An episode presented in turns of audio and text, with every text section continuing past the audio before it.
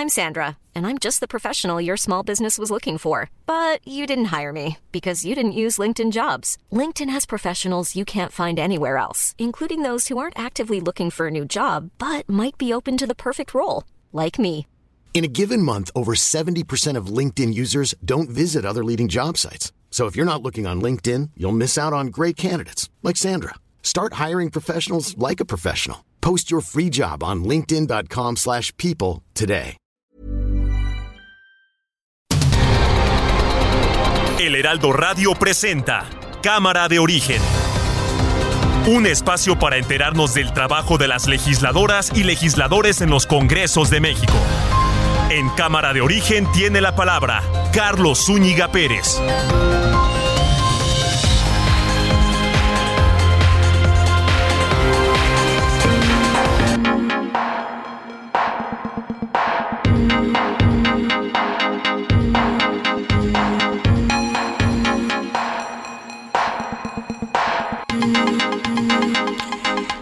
Tal? ¿Cómo están? Buenas tardes. Gracias eh, por acompañarnos a esta nueva emisión de Cámara de Origen. Les habla Carlos Úñiga Pérez en este día lunes, lunes 15 de agosto de 2022. Un día lluvioso en una parte de la Ciudad de México, sobre todo la zona oriente, donde nos han estado reportando ya eh, algunas inundaciones. Pero ya ve que hay un eufemismo aquí en la Ciudad de México que le llaman encharcamientos. Pero pues son inundaciones que hay, sobre todo cerca del Aeropuerto Internacional de la Ciudad de México. Así es que si usted anda por la zona y está escuchando ya el 98.5 de frecuencia modulada, tenga mucha precaución y tenga paciencia porque debido a estos encharcamientos, pues la circulación se hace muy lenta a la altura del aeropuerto por el circuito interior en ambos sentidos, pero más si usted va hacia, hacia el oriente de este Valle de México, en la zona de Oceanía también ya se está eh, cargando mucho el tráfico. Así es que prepárese porque las cosas están complicadas. Hay una alerta también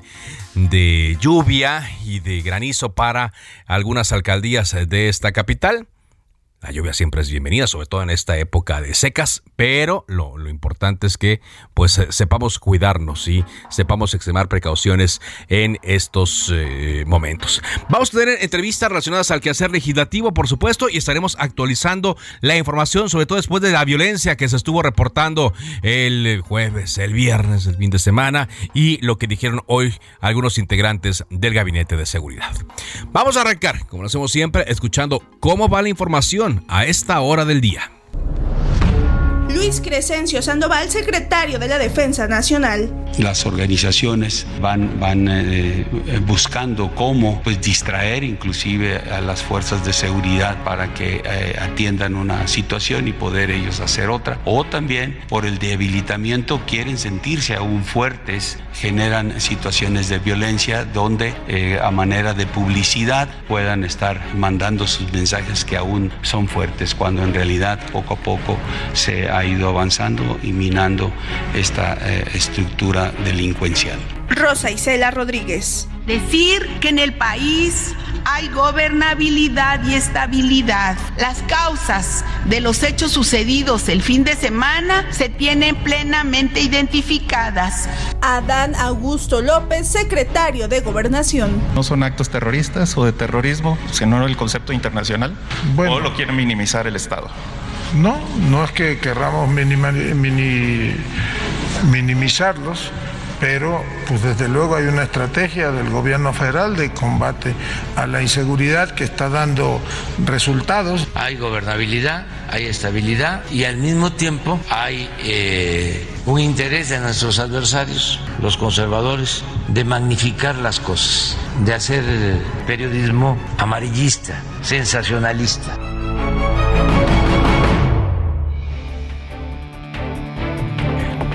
Vamos a más de la información en un momento. Sí, como escuchábamos hoy, después de que el presidente dice que los medios pues magnificamos los hechos, cosa que no decía antes, ¿no? Cuando ocurrían hechos de violencia en la época de Peña Nieto o en la época de Calderón. Bueno, dice que ahora lo que ocurrió en Jalisco, en Guanajuato, en Ciudad Juárez, en cinco, bueno, cuatro municipios de Baja California, se fue magnificando.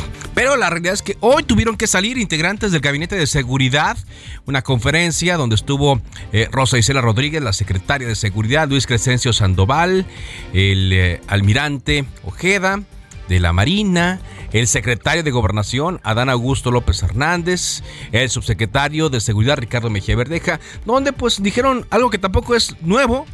Dicen que por los, eh, eh, las acciones del gobierno federal en contra de la delincuencia se dan este tipo de reacciones como las que vimos en los estados que ya le comenté.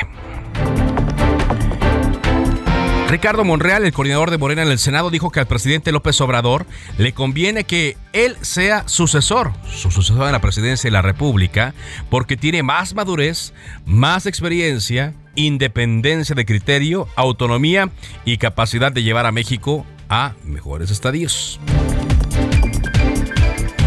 Y la diputada del PRI, Ana Herrera, se deslindó de la campaña de espectaculares asociada a su nombre con el lema Ni me bajo ni me rajo, pero dijo que sí se identifica con ese mensaje en el contexto de la futura sucesión en el Estado de México, vaya, y de la elección. Ya platicamos aquí con integrantes del PRD en el Estado de México, con integrantes del PAN y falta la definición del Partido Revolucionario Institucional. Hay dos mujeres que dicen que son las eh, eh, finalistas, las punteras, una Ana Lilia Herrera y otra Alejandra del Moral. Pero los periodistas dicen, nosotros vamos a nuestro tiempo. Esta mañana el presidente Andrés Manuel López Obrador nombró a Leticia Ramírez Amaya como la nueva titular de la Secretaría de Educación Pública en sustitución de Delfina Gómez, quien será la eh, eh, candidata de Morena a la gubernatura del Estado de México. Va a repetir en ello y por lo tanto Leticia Ramírez, quien estaba encargada de la atención ciudadana en la presidencia de la República, quien ha trabajado con el presidente López Obrador desde hace muchos años, será la nueva titular de educación. Son las 4 de la tarde con 6 minutos. En Soriana, compra uno y lleve el segundo al 70% de descuento en todos los higiénicos Cotonel y en todo el alimento seco Pedigree. Sí, compra uno y lleve el segundo al 70% en higiénicos Cotonel y alimento seco Pedigree. Soriana, la de todos los mexicanos. Agosto 15, aplican restricciones.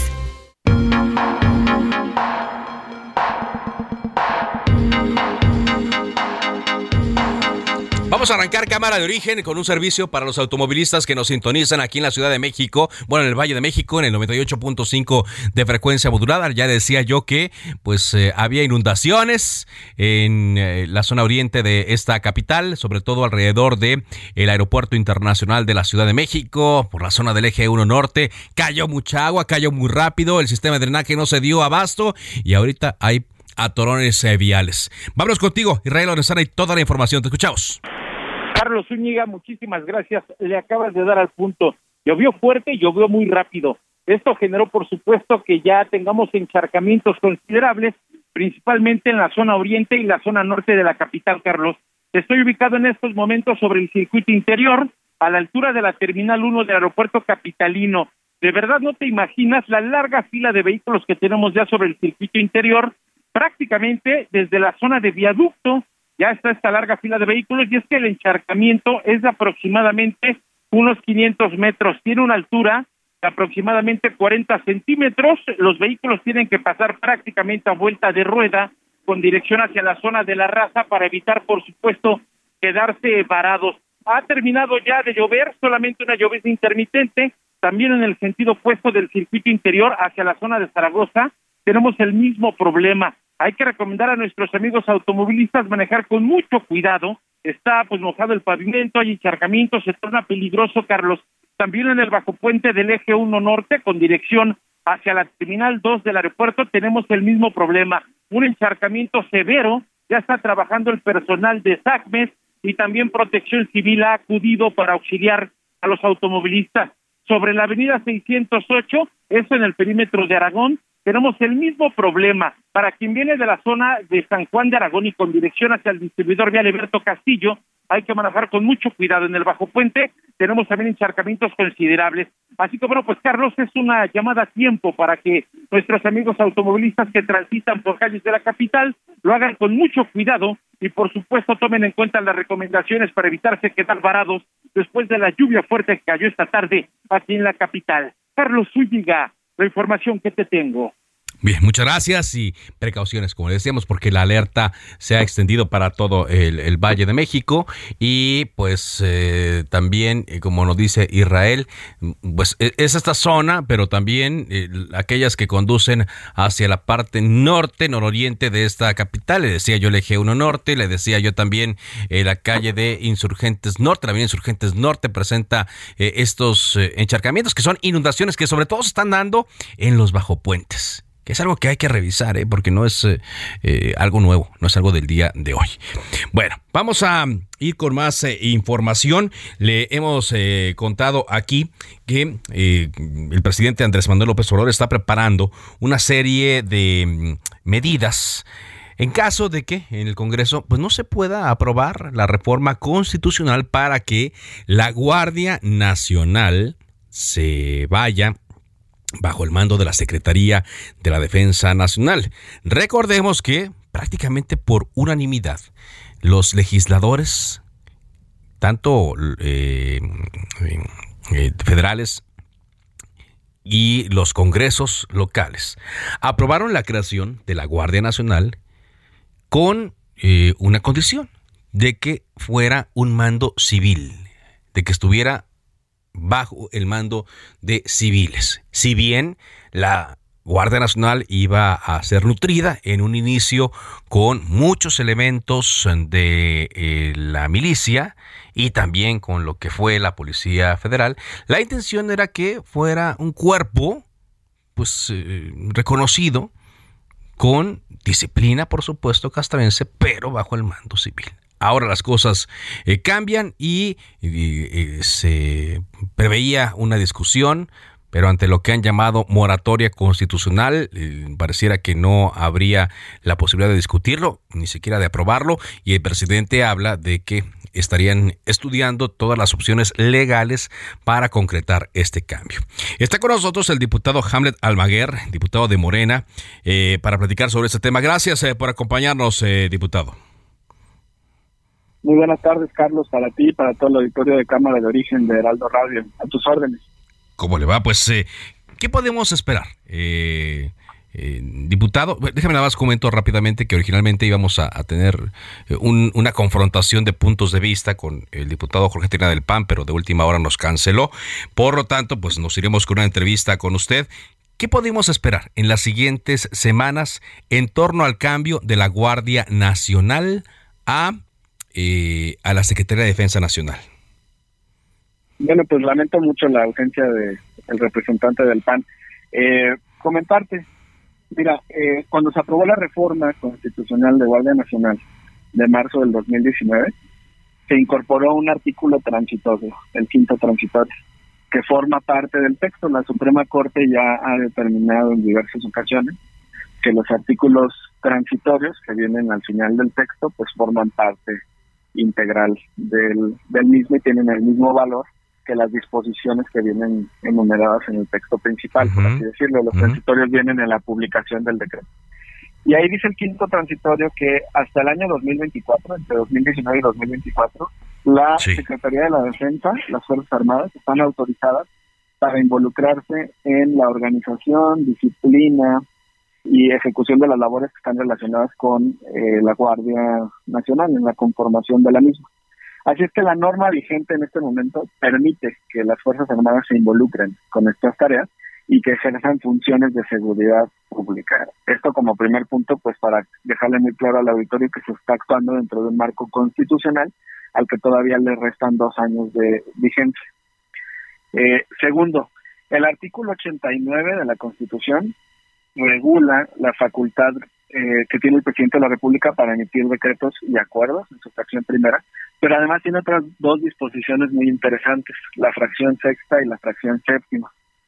En la fracción sexta, la Constitución le otorga al presidente la facultad de disponer, y me, me interesa mucho que la palabra nos quede clara porque le da toda la fuerza a la actividad del presidente. Disponer, disponer así dice. Disponer de la totalidad de las Fuerzas Armadas es la fracción sexta. Y la fracción séptima le da la facultad de disponer de la Guardia Nacional. Y cuando una autoridad tiene eh, a su disposición una corporación, evidentemente pues puede darle las instrucciones que desee y organizarla de la mejor manera que considere posible. Un dato muy interesante también es que la propia Constitución establece que el poder ejecutivo en este país es unipersonal y recae en un individuo denominado presidente de los Estados Unidos mexicanos. Y esa persona, conforme al 89, fracción sexta y séptima, la misma persona, el mismo presidente Andrés Manuel López Obrador, tiene la facultad de disponer por una parte de las Fuerzas Armadas y de disponer de la Guardia Nacional. Es decir, el, la misma persona tiene el mando supremo de la corporación policial denominada Guardia Nacional y de las Fuerzas Armadas. Sí. A esto le tenemos que sumar la disposición que está contemplada en el artículo 76 de la Constitución. Este artículo establece un contrapeso. Y el contrapeso es el siguiente. El presidente de la República tiene que rendirle un informe al Senado con el ejercicio de esa facultad de disposición. O sea, la Constitución habilita al presidente para que eh, tome decisiones y el único contrapeso al que lo sujeta es que después le rinda un informe al Senado y muy importante, dice el 76, el Senado recibe el informe, lo analiza y en su caso lo aprueba. Es decir, el Senado incluso podría rechazar el informe que el presidente de la República le rinda sobre lo que hizo con ese permiso o autorización para disponer de la guardia. Para términos muy prácticos, es similar a si en casa eh, un hijo te pide permiso para salir y tú le dices con mucho gusto para ir de vacaciones con tus amigos, pero cuando regreses no vas a rendir un informe de lo que hiciste con ese permiso que te estoy dando. Entonces, desde nuestra perspectiva, el presidente no tendría que volver a pasar por el Congreso, porque el poder constituyente, el redactor de la Constitución, ya le dio facultades de disposición. Eso, en términos jurídicos, se llama cláusula habilitante. Y el contrapeso es el informe, Carlos. Ajá, pero eh, esto ah, eh, está en un transitorio, ¿no? El quinto transitorio tiene la, tiene la misma carga, el mismo peso que los artículos ordinarios y el 89 fracción sexta y séptima y el 76 no son transitorios. Esos están en el texto de la Constitución. Se los puedo hacer llegar incluso más tarde. Exacto. Bueno, ahora, yo, yo eh, en lo particular, digo, leo las preguntas, pero yo sí, pues no veo que haya una institución como las Fuerzas Armadas, bueno, o lo que componen las Fuerzas Armadas, que por ahora se pueda hacer cargo de eh, la seguridad en el país. O como están las cosas y viene para muestra lo que vimos el jueves, bueno, martes, miércoles, jueves, viernes de la semana pasada, ¿no? Y, pues eh, eh, la institución del ejército es muy querida en muchos lugares, sí, claro, es criticada, hay colectivos quienes han señalado excesos por parte del ejército. Yo lo que le preguntaría es que si realmente esto no se, no se em, presupuestó que no iba a haber una posibilidad de hacerlo, un mando civil, de que no se iban a poder crear otro tipo de corporaciones para que efectivamente la Sedena con su disciplina, con su capacidad, eh, con, el manejo que tiene de, estos cuerpos, se siguiera haciendo cargo. Yo lo que digo, pues es que ahora es un tema político, no, no es tanto del ejército, es más bien que, que se metió en un embrollo de algo que se dijo se podía hacer, pero que ahora ya no se va a hacer, que es que la Guardia Nacional dependa de la Sedena. La realidad, Carlos, es que este régimen transitorio de, los cinco años que otorga el artículo quinto eh, ha permitido que al involucrarse la Secretaría de la Defensa con eh, la Guardia Nacional se tengan muy buenos resultados, muy buenos efectos. Yo creo que no vas a encontrar un solo gobernador en el país que rechace la presencia de la Guardia Nacional en su estado, sea exacto, sí, Exacto, sí, sí, lo que yo le digo, sí, sí, sí, estoy de acuerdísimo con eso. Y si le preguntas a los alcaldes, también eh, van a estar de acuerdo en que la Guardia Nacional esté presente como está funcionando hasta ese momento. Pero no será ahí el, error también de que ellos se han confiado demasiado de todos los partidos en que les van a ir a sacar la chamba los del ejército y la Guardia Nacional y nunca se que preocuparon en crear unas policías profesionales como las que se requieren. Claro que se requiere desarrollar las capacidades institucionales de cada entidad eh, federativa. Ojalá eh, los gobernadores se involucraran más en esta tarea y te hablo principalmente por el gobernador de mi estado, Enrique Alfaro. La, la realidad es que la, la fuerza estatal es muy débil, la corporación estatal es muy débil. Tiene más elementos la Policía Metropolitana Municipal de Guadalajara que la Policía Estatal, por ejemplo. Eh, y ni, ni hablar del tema de la Guardia de la Guardia Nacional. La verdad es que se requiere en este momento su presencia en todo el, en todo el país y por esa razón pues nosotros estamos apoyando la propuesta del presidente de la República. Ahora, eh, lo que hace el presidente es aceptar una situación que está ocurriendo en el país, una problemática social que tiene incluso pues riesgos para el propio Estado mexicano. Se requiere de la supervivencia de las instituciones y del Estado. Y para garantizarla hay que utilizar todas las herramientas legales y constitucionales al alcance y todas las fuerzas que estén disponibles y una de las más grandes, pues evidentemente son las Fuerzas Armadas. Y si tienen ese talento y esa capacidad de organización, pues es bueno que estén al servicio de la patria y que en este momento puedan apoyar en estas en estas tareas. Claro. Aquí hay un tema que desespera mucho a la oposición, Carlos. Y es que, mira, al tratarse de un acuerdo del presidente de la República y no de un acto que emane del Congreso, resulta que la oposición no podría presentar una acción de inconstitucionalidad. No se podría, Las acciones ¿no? de inconstitucionalidad, no. Las acciones de inconstitucionalidad solamente funcionan a partir de las minorías parlamentarias cuando el acto proviene del propio Congreso. Ok. ¿Qué otras vías tiene la, la, la oposición a su alcance? La primera es la controversia constitucional, Sí. por invasión de facultades. Pero aquí viene mi pregunta, ¿qué gobernador de oposición, de los muy pocos que quedan, eh, va a atreverse a presentar una controversia contra la Guardia Nacional cuando con una mano están solicitando su presencia y con la otra ni modo que digan, no, a mí no me gusta este tema, entonces, ¿qué estás pidiendo? ¿Que se salgan de tu entidad? Ni No, no, tampoco yo- creo que algún exacto. alcalde lo vaya a hacer. No, por supuesto. Y aquí no sería mejor conveniente, pues, dialogar y que ante la necesidad que hay, ante la realidad que tenemos, pues se dé una certeza antes de llegar a que si es constitucional, que si no es constitucional, que si lo controviene, que si no es controvertible, etcétera. Mm, Platicaba yo la semana pasada aquí con eh, Miguel Ángel Mancera que decía, lo, lo, lo bueno es, dice, lo importante será dialogar, porque la realidad se está imponiendo. Y claro, nosotros estamos abiertos al diálogo. Morena siempre ha sido de esa de esa manera. Aquí lo que no podemos obviar es que la oposición se declaró en huelga. Eh, cuando hay una huelga, la propia ley federal del trabajo lo señala, se suspende la relación laboral y el patrón deja de pagar un salario y el trabajador deja de realizar la labor. Acá los legisladores de oposición se declararon en huelga, pero siguen recibiendo un salario, ¿no? Entonces, Bueno, aunque ellos dicen que son que, es moratoria constitucional y yo ya veo que se está rompiendo eso, cuando menos por el lado del PRI, ¿eh?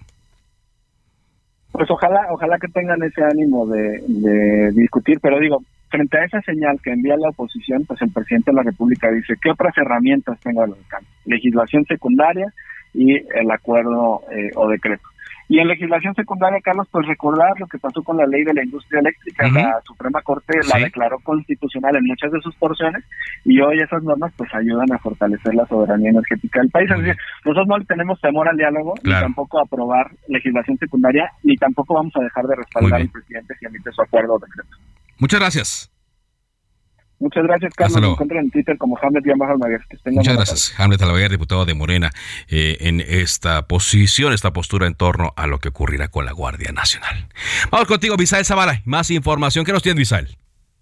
Carlos, buenas tardes, buenas tardes al auditorio. Pues hoy el presidente Andrés Manuel López Obrador sorprendió con el nuevo nombramiento eh, de Leticia Ramírez, quien estaba a cargo de la Dirección de Atención Ciudadana del Gobierno Federal y ahora pues será nombrada como la nueva Secretaría de, Seguri- de Educación Pública eh, Federal en sustitución de Delfina Gómez Álvarez, quien será la banderada de Morena para el gobierno del Estado de México.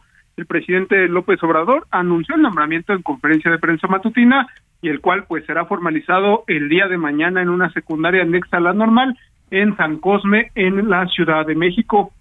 Desde el inicio de esta administración, Leticia Ramírez se encargó de la atención ciudadana de todas las personas que llegaban a Palacio Nacional con peticiones y propuestas para el gobierno federal. Ramírez también fue docente durante 12 años y líder sindical de la sección 9 del Sindicato Nacional de Trabajadores de la Educación y también de la Coordinadora Nacional de Trabajadores de la Educación. Eh, la CENTE durante 30 años ha estado al lado del presidente Andrés Manuel López Obrador desde pues que estaba el presidente eh, López Obrador en el gobierno capitalino. Carlos, hasta aquí la información. Muchas gracias, Misael. Sí, en efecto, pues sorprendió porque se hablaba de una mujer, pero se pensaba que iba a ser la directora de las universidades Benito Juárez. Y no, se trata de una persona que es bien vista, la verdad. Leticia Ramírez por estar cercana al presidente y porque es responsable. Pero es mal vista porque hace muchos años que no está en contacto directo con el tema educativo.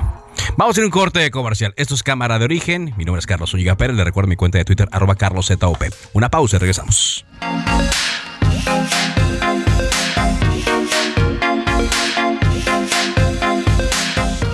En Soriana, compra uno y lleve el segundo al 70% de descuento en medicina ética, cosméticos Maybelline, L'Oreal, centro de afeitado Gillette y pañales Huggies All Around. Sí, lleve el segundo al 70% de descuento. Soriana, la de todos los mexicanos. Agosto 15, excepto Nodrin y genéricos. Aplican restricciones. Se decreta un receso. Vamos a un corte, pero volvemos a Cámara de Origen con Carlos Zúñiga Pérez. Se reanuda la sesión.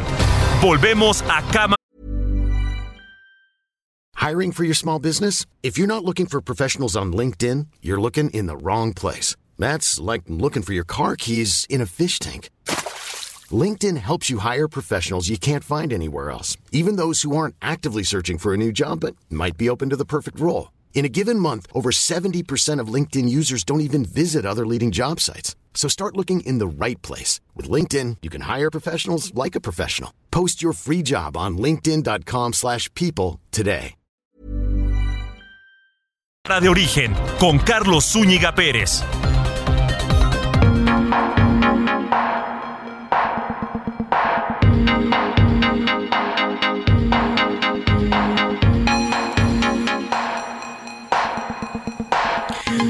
Avanzamos eh, con la información cuando son las 4 eh, de la tarde con 30 minutos eh, tiempo del centro de México. Y bueno, pues vamos a ir actualizando un poco la información en torno a lo que ocurre en la metrópoli. Pero antes le comento que de gira por Jutepec, el gobernador de Morelos, Cuauhtémoc Blanco, dio el banderazo de arranque de obras en vialidades de varios puntos de este municipio. Por ejemplo, en la colonia La Huizachera, supervisó labores de pavimentación con concreto hidráulico, además de la renivelación de pozos de visita eh, ya existentes, tomas de agua, etcétera. Y luego fue a Lomas de Jutepec, donde se pavimentará con concreto hidráulico 532 metros eh, cuadrados. Vámonos eh, a más información contigo, Gerardo Galicia, también de las lluvias en esta zona metropolitana del Valle de México. Adelante. Así es, Carlos, excelente tarde, amigos del Heraldo Radio. Y es que ha llovido de manera muy intensa al oriente de la capital y esto se traduce en encharcamientos, sobre todo para nuestros amigos que van a utilizar la calzada Ignacio Zaragoza. Llegando a la calle 47, se van a topar ya con asentamientos provocados por los charcos que quedan en carriles centrales y carriles laterales. También está afectado la calzada Ignacio Zaragoza a la altura de Guelatao y telecomunicaciones. No se confíen, se ha complicado en mucho la vialidad en todo este perímetro y también si van a utilizar el viaducto justo llegando a las inmediaciones de la estación del Metro Puebla también van a encontrar afectaciones debido a los encharcamientos que quedan, sobre todo en este caso en los carriles de extrema derecha. Habrá que tomarlo con muchísima paciencia. La buena noticia es que de momento cesa un poco la lluvia, pero todavía tenemos tremendos nubarrones, al menos al oriente de la capital. Por lo pronto, Carlos, el reporte, seguimos muy pendientes. Gracias, muchas gracias Gerardo por esta eh, información. Y sí, pues hay que tener muchísimo cuidado con eh, eh, las inundaciones, sobre todo cuando no tenga seguridad de que la altura del agua sea la adecuada, mejor no pase por varias circunstancias. Primero, porque pues no sabemos hasta dónde esté, o sea, qué tan inundado esté. Y segundo, tampoco sabemos eh, si hay un bache, que es lo que muchos automovilistas se quejan después eh, entre eh, tantas cosas que pasan a ocurrir. Bueno, el gobernador de Coahuila, Miguel Riquelme, reafirmó hoy su postura en torno a la responsabilidad que tiene la federación en los accidentes en minas que se han registrado en Coahuila, pero volvió a señalar a Manuel Bartlett, actual director de la Comisión Federal de Electricidad, por eh, haber cambiado el esquema de compra de carbón, el cual anteriormente se hacía a través de la promotora para el desarrollo minero, Prodevi. Dice eh, que la asignación del carbón, porque son contratos que ahora se, hacen así, por asignaciones, es una grandiosa idea, sí, entre comillas, de Manuel Bartlett, de darles más carbón a los productores más pequeños y menos carbón a los más grandes, provoca un coyotaje que al final termina en la explotación de pozos sin la seguridad necesaria para poder cuidar de la vida de los trabajadores, tener la responsabilidad de cuidar de los mismos. Esto dijo en rueda de prensa. Eso es parte de lo que yo también le contaba en mi columna de los sábados en El Heraldo de México, en la edición impresa y digital, de pues estas anomalías que se están cometiendo y si valía la pena en realidad. Según eh, las eh, asociaciones que surgieron después del accidente en Pasta de Conchos, en 15 años han muerto al menos, al menos 80 mineros en estas minas, en estos pozos donde trabajan en la extracción del carbón que luego va a dar a la Comisión Federal de Electricidad. ¿Bajo qué condiciones? Pues ahí lo acaba de decir el gobernador, ¿no? Asignaciones directas. ¿Quiénes están ganando con esto? ¿Usted cree que son los trabajadores? ¿Sus familias? son los trabajadores que están ahorita ahí eh, atrapados. ¿Quién sabe bajo qué condiciones desde hace más de 10 días en Sabinas? por eso, pues pareciera que más que estar rescatando a los soldados con eh, el movimiento que se está haciendo, la intención pareciera estar rescatándose a Manuel Barlet Díaz otra vez. París Salazar, ¿qué nos tires? Adelante, París. Buenas tardes, Carlos, amigas, amigos del Heraldo de México. Esta tarde la Coordinadora Nacional de Protección Civil, Laura Velázquez Alzúa, reveló que los barrenos y la inyección de cemento en la frontera entre las minas El Pinabete y Conchas Nortes va a durar varios días, por lo que se prolongará el rescate de los 10 mineros atrapados. En una entrevista, la funcionaria federal dijo que se va a replantear la estrategia de contención de agua, así como la búsqueda y rescate de los, de los 10 mineros atrapados desde el pasado 3 de agosto. Vamos a escuchar cómo lo dijo la Coordinadora Nacional, Laura Velázquez. Vamos a hacer una nueva estrategia, vamos a continuar con el bombeo, pero además de todo esto, se va a colocar barrenos en la frontera, digamos, entre ambas minas, en donde se va a colocar cemento. Esto nos va a llevar varios días de trabajo, no sabemos con precisión. La coordinadora nacional Laura Velázquez eh, reveló que el día de mañana, 16 de agosto, comienza a llegar el material para perforar e inyectar cemento y construir este muro entre las dos minas El Pinabete, ya que se estima que la, el agua que ingresa a la mina El Pinabete, donde se encuentran atrapados estos 10 mineros, procede de Conchas Norte. Es así que se van a perforar 20 barrenos y se va a inyectar material para contener el ingreso del agua y continuará la extracción de agua en el Pinabete para rescatar lo antes posible a estos 10 mineros que cumplen 12 días atrapados bajo la tierra. Carlos, el reporte que te tengo. 12 días, pero también se están viendo afectados, ¿no? Por eh, la lluvia que está, que está cayendo, los trabajos al exterior y también las filtraciones que hay, ¿no? Porque decía la Coordinadora Nacional de Protección Civil que ahora pues hay más agua que el mismo día en que ocurrió el incidente. Así es, es que toda la madrugada y mañana de este día de este día lunes comenzó a llover aquí en Sabinas, Coahuila, lo que ha dificultado lo que nos comentaban aquí los eh, vecinos de Sabinas que tenía cuatro años sin llover y se han presentado dos días con constantes lluvias, lo que bien dices eh, hace que se incrementen los niveles de agua. ahora nos dice la, la Coordinadora Nacional que el nivel está arriba de 42 metros, de como se informó el día eh, por la mañana, y esperan llegar a un punto en el que se estabilice para comenzar, para seguir con extracción y ya comienza a descender ese nivel. Bien, pues eh, mucha suerte y mucho éxito porque como me pasan los días, pues la expectativa va bajando. Gracias, muchas gracias. Buenas tardes. Paris Salazar, el enviado especial de Heraldo Media Group a Sabinas, Coahuila, donde se prolonga el rescate de los 10 mineros eh, atrapados. Vámonos eh, contigo ahora, José García, a Tijuana, porque hay información en torno a, corrijo, eh, es José García desde Hidalgo, ¿verdad? Es de Hidalgo, sí es, eh, por un tema de la Universidad Autónoma del Estado de Hidalgo que se denuncia la detención ilegal de 60 alumnos. Adelante con tu reporte.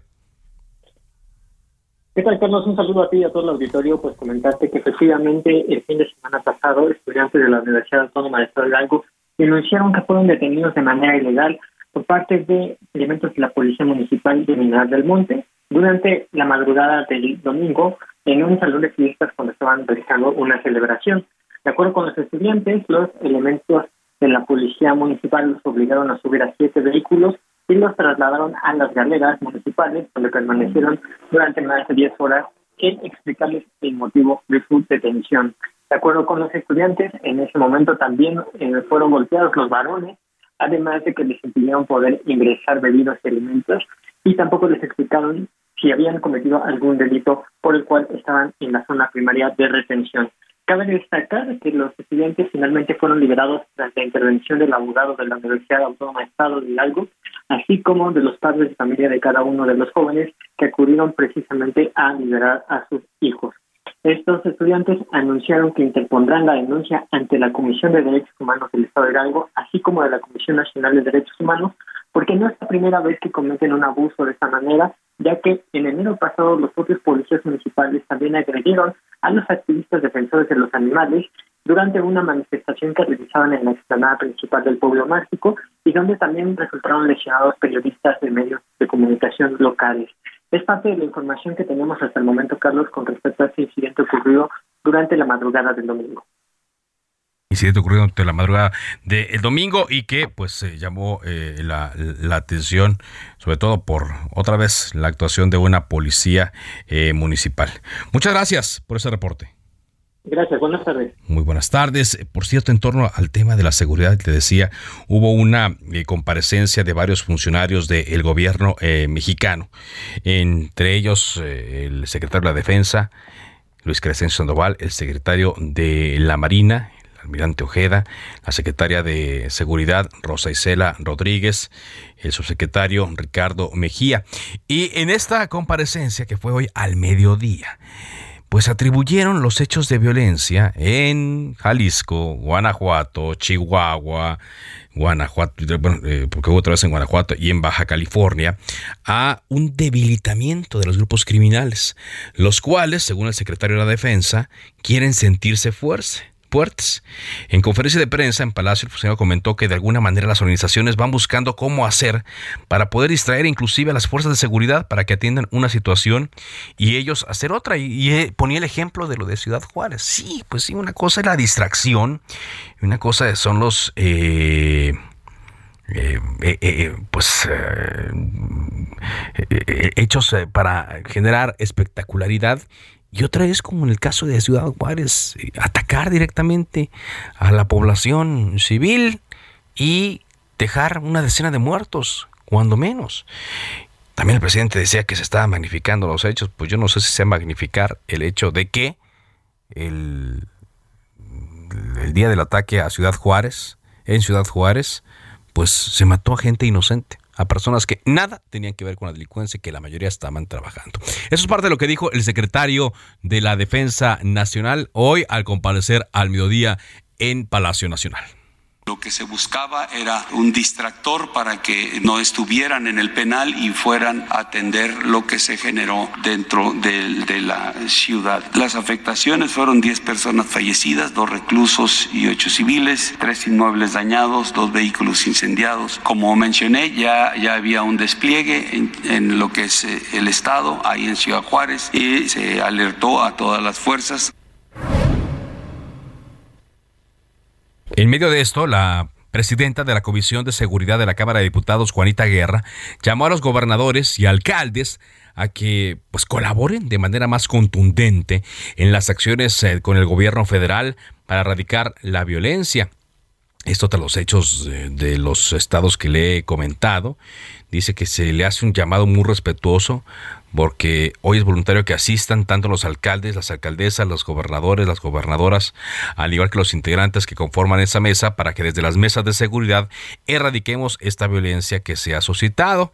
La diputada Juanita Guerra dijo que son las autoridades locales quienes tienen la proximidad para darse cuenta de los focos de atención y alertar a los eh, em, a las eh, instancias federales de las eh, em, mesas de seguridad de lo que está ocurriendo pero pues eh, no fue el caso, cuando menos de Chihuahua, eh, cuando estaban atacando Juárez y tampoco de Guanajuato ni de Jalisco. Dice la diputada, es muy lamentable que quieran causar miedo terror en ciertas entidades de la, con la ciudadanía y es algo que debe evitarse por completo. Esto debe darse en las mesas de coordinación, paz y seguridad pues yo no sé, digo, cuando menos eh, de la gobernadora del de, eh, estado de Baja California, María del Pilar, hubo una respuesta más eh, contundente a, a lo ocurrido, aunque luego vino la declaración muy desafortunada de la alcaldesa de Tijuana, donde le pedía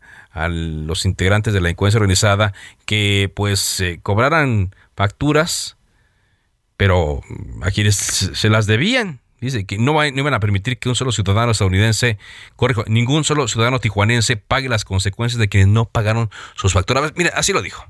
Sobre todo, que no vamos a permitir que un solo ciudadano tijuanense pague las consecuencias de quienes no pagaron sus facturas. El día de hoy también les decimos al crimen organizado, a quien está cometiendo estos delitos, que Tijuana se va a permanecer en activo cuidando a los ciudadanos y también les pedimos que cobren las facturas a quienes no les pagaron lo que les deben, no a las familias, no a los ciudadanos que trabajan.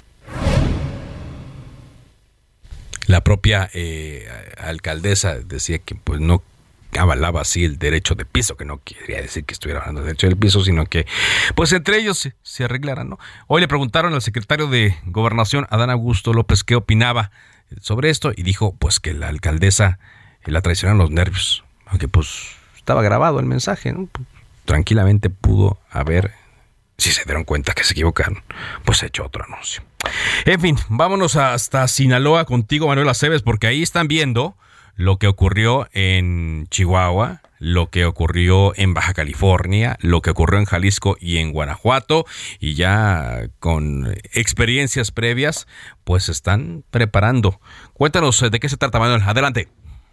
Claro que sí, Carlos. Muy buenas tardes. Buenas tardes para la audiencia. Con la finalidad de evitar un nuevo culiacanazo o bien que grupos del crimen organizado repliquen estos actos de violencia que se han presentado en Guanajuato, Chihuahua y Baja California, el gobierno de Sinaloa fortalece las acciones. El gobernador Rubén Rocha Moya informó esta mañana que el tema se tocó en una reunión de seguridad donde se acordó fortalecer los operativos y blindar las fronteras para evitar que se presenten hechos similares. Añadió que los controles de revisión en los puntos de acceso a Sinaloa se mantendrán con una medida para detectar relaciones con la delincuencia que pudieran tener el propósito de desestabilizar a la población. Así lo dijo, una de las medidas será revisar las entradas a Sinaloa. En eso, pues ya se pusieron de acuerdo la Guardia Nacional, el Ejército, la Policía Estatal y se va a dar la coordinación con los policías municipales, la Fiscalía. Entonces dijo, estamos muy atentos y se tomarán ahorita las medidas de prevención para que no vayan a llegar, que no vaya a llegar ese mal fue lo que comentó el gobernador Rubén Rocha Moya, Carlos. Bueno, lo que están preparándose, ¿no? Cuando vean las barbas de su vecino cortar, pongan las suyas a remojar, dice, ¿no? El dicho, pero ellos más bien al ver lo que ocurre en eh, otras eh, eh, ciudades, en otros estados, pues mejor se preparan. Muchas gracias, Manuel, por, por este reporte. Por cierto, destaco también uno de los datos que dio a conocer el secretario de, de la Sedena, el secretario de la Defensa Nacional, Luis Crescencio Sandoval. Él dijo en esta comparecencia hoy al mediodía en Palacio Nacional que, por ejemplo, lo que pasó en Tijuana se debió a que grupos como el cártel de los Arellano Félix, el cártel de Tijuana y el cártel de Sinaloa. Se están peleando, corrijo, el cártel Jalisco Nueva Generación y el cártel de Sinaloa se están peleando la plaza y están más bien buscando la manera de cruzar droga hacia los Estados Unidos. Y por eso ocurrieron hechos como los que vimos en Tijuana, en Mexicali y en Ensenada el viernes eh, por la noche, tiempo de México, tarde, tiempo de Baja California. Dijo también que en el caso de eh, Ciudad Juárez, pues se trató de esta eh, riña entre dos bandas rivales en el cerezo número 3 y respecto a lo ocurrido, con esta reunión que se descubrió de integrantes del eh, cártel Jalisco Nueva Generación en Ixtlahuacán del Río, en Jalisco, pues dijo que se han dado también golpes a la estructura del cártel Jalisco Nueva Generación. Vámonos eh, ahora contigo, eh, Ana Laura Wong, porque hay, ya se están procesando a las personas detenidas el pasado día viernes en los hechos violentos de quema de vehículos. Vámonos contigo y cuéntanos cómo están las cosas el día de hoy en Tijuana. Ana Laura, te escuchamos. Hola, ¿qué tal? Un saludo con gusto desde Tijuana, pues con información de estos hechos violentos que se registraron este fin de semana en Baja California. Y como lo comentas, sí, ya hay personas, fueron detenidas eh, un total de 12 personas. El día sábado eh, trasladaron las primeras ocho personas, eh, ellos fueron detenidos en Mexicali y eh, fueron trasladados vía terrestre a la ciudad de Tijuana y posteriormente pues ya fueron trasladados a Ciudad de México. En la noche del domingo, ayer alrededor de las 10.30 de la noche, eh, llegaron estos últimos cuatro detenidos de Mexicali a Tijuana y ya fueron eh, trasladados a la Ciudad de México, pues donde van a ser procesados por autoridades federales. Eh, precisamente ayer por la noche, mientras eh, ocurría ese traslado, eh, continuaron los hechos violentos acá en, en la capital del estado, en Mexicali, donde eh, pues fue provocado un incendio en un en un camión en un camión de transporte no tenía pasajeros eh, no hubo personas lesionadas ni víctimas que lamentar pero eh, se presume también que era por parte de, grupos eh, criminales.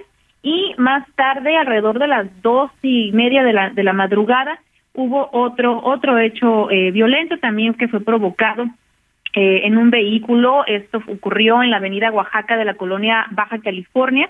Y eh, pues también se, por la hora lo- no, no hubo este testigos no hubo personas este, detenidas pero eh, también fue el mismo pues modo operandi de que estuvo eh, ocurriendo estos hechos desde el día viernes en los diferentes municipios y pues ya estos últimos hechos han ocurrido únicamente en Mexicali ya en el resto de los municipios pues afortunadamente no han registrado más incendios provocados por presuntos grupos criminales pero al momento pues son 12 las personas detenidas. Hubo mucha eh, desinformación por parte de las autoridades de la Fiscalía General del Estado. El día sábado se hablaba de 17 personas que habían sido trasladados a la Ciudad de México porque la alcaldesa Montserrat Caballero Ramírez había mencionado en una entrevista que habían sido 17 personas detenidas y que habían sido cinco eh, personas de Tijuana y que las mismas habían sido trasladadas. Sin embargo, el fiscal pues ya confirmó que no se trata de 17, sino de 8 el día sábado y 4 el día domingo. Esta es la, pues, la información pues más este, relevante Sí. de estos hechos violentos. ¿Y cuál, cuál es el ambiente entre la, en la población ahora, Ana Laura? ¿Cómo, cómo se han sentido después de, de- de haber visto eh, lo, lo ocurrido el viernes en la tarde, viernes en la noche? Y sobre todo comparándolo ¿no? con lo que ocurrió, por ejemplo, en Ciudad Juárez, que es la referencia fronteriza más inmediata que tienen. Sí, la verdad que sí se notó bastante el cambio desde el día sábado. Eh, Muchos decían que parecía un día festivo, otros que habíamos regresado cuando inició la, pandemia. Eh, muy, muy solo a las calles, comercios cerraron. Incluso, pues se habla de que el 10% de los restaurantes en Baja California cerró y aunque el 90% estuviera operando, no, no registraron altas ventas. Estuvo, eh, como te comento, muy solo las calles. En Rosarito sí hubo bastante afluencia, sí hubo bastante afluencia a pesar de estos hechos violentos, pero en Tijuana sí se notó esta esta diferencia de las calles, los comercios, varios eventos fueron cancelados. Incluso, eh, fíjate que eh, por parte de Canirac y del sector turístico, mejor dicho, de Rosarito, ellos sí están muy preocupados porque aunque este fin de semana no notaron esa disminución en, en, en cuanto a turismo, pero sí están recibiendo cancelaciones en lo que resta de este de este mes. Precisamente hay un evento este fin de semana eh, que es continuidad al evento que inició el fin de semana violento. Eh, la gente no dejó de ir, pero Ajá. para el para este pues, fin de semana ya cancelaron hoteles, cancelaron, se dio la devolución de sus, de sus boletos para Pues sí. este evento que dura tres días. Entonces ya eso sí preocupa porque ya no, pues no, no fue solo de este fin de semana, sino para la- lo que resta de este mes, incluso para reservaciones del mes de septiembre y sobre Claro. todo pues por la alerta que, que sigue de por parte de, de, de autoridades estadounidenses. Digo, Ujú. ya teníamos una alerta por la inseguridad, Sí, por la claro. violencia que sí, aquí. sí. Y ahora con esto pues se suma todavía más pues esta preocupación del sector turístico y empresarial acá en Baja California. Y eso es lo malo, mira, porque este fin de semana, ¿no? En Rosarito había un festival, ¿no? De música. Así es. que, que, según sé, pues sí fue gente, pero no toda la que esperaba. Aparte, en Ensenada, pues es agosto, eh, hay muchas eh, fiestas de vendimia, ¿no? También, que muchas personas llegan directamente a Tijuana para irse a, a Ensenada, es decir, eh, eh, le están dando en la torre, perdón por el, por el término, pero a eventos programados con mucho tiempo de anticipación y que servirían para reactivar la economía de Baja California. Así es, sí, definitivamente en Valle de Guadalupe también continuó la pues la, la afluencia de personas, pero lo que ya viene en los próximos fines de semana es lo que preocupa porque pues ya se están viendo esas cancelaciones de pues sobre todo por la alerta de Estados Unidos. Por supuesto. Bueno, gracias, Ana Laura.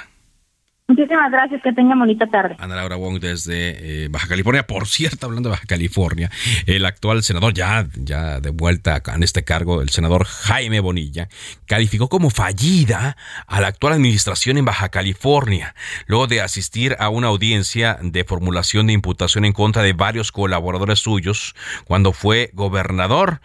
Y eh, al salir de esta audiencia, el senador Jaime Bonilla sostuvo que la administración de Marina del Pilar Ávila miente sistemáticamente e intenta resolver los problemas a través de las redes sociales dice que él nunca firmó un contrato. Vaya, de las acusaciones que hacen en su contra, dice, aquí publicaron que yo firmé un contrato, nunca firmé un contrato, eso es mentira. La fiscalía les ha mentido a ustedes sistemáticamente, le dijo a los periodistas. En realidad no ponen pruebas de nada y la mayor parte son acusaciones frívolas que no existen, todo está documentado. Y dice que pues todo es un castillo de naipes que con el viento van a volar. Y así, tal cual, ¿no? Dice, dice Jaime Bonilla que la administración de actual, de su sucesora, del mismo partido, el Pinar Ávila, es un gobierno fallido. Qué cosas. De esta manera llegamos a la parte final de Cámara de Origen. Gracias eh, por habernos acompañado. Sigan la sintonía de El Heraldo Radio, enseguida referente informativo. Mi nombre es Carlos Olliga Pérez. Por ahora es cuanto. Buenas tardes.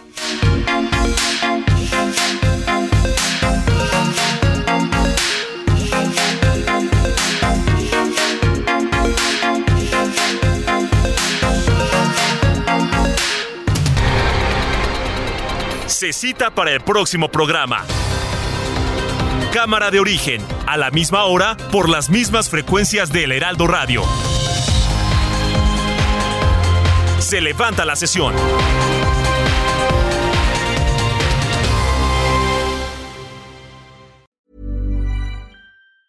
The secret to summer ready skin is here. Osea's number one best selling Andaria algae body oil, clinically proven to instantly improve skin elasticity and transform dry skin to silky, soft, and unbelievably glowing. Its signature scent of freshly squeezed grapefruit, cypress, and mango mandarin transports you to sun kissed summer days. Get healthy, glowing skin for summer with clean vegan skincare from Osea. Get 10% off your first order site wide with code GLOW at OseaMalibu.com.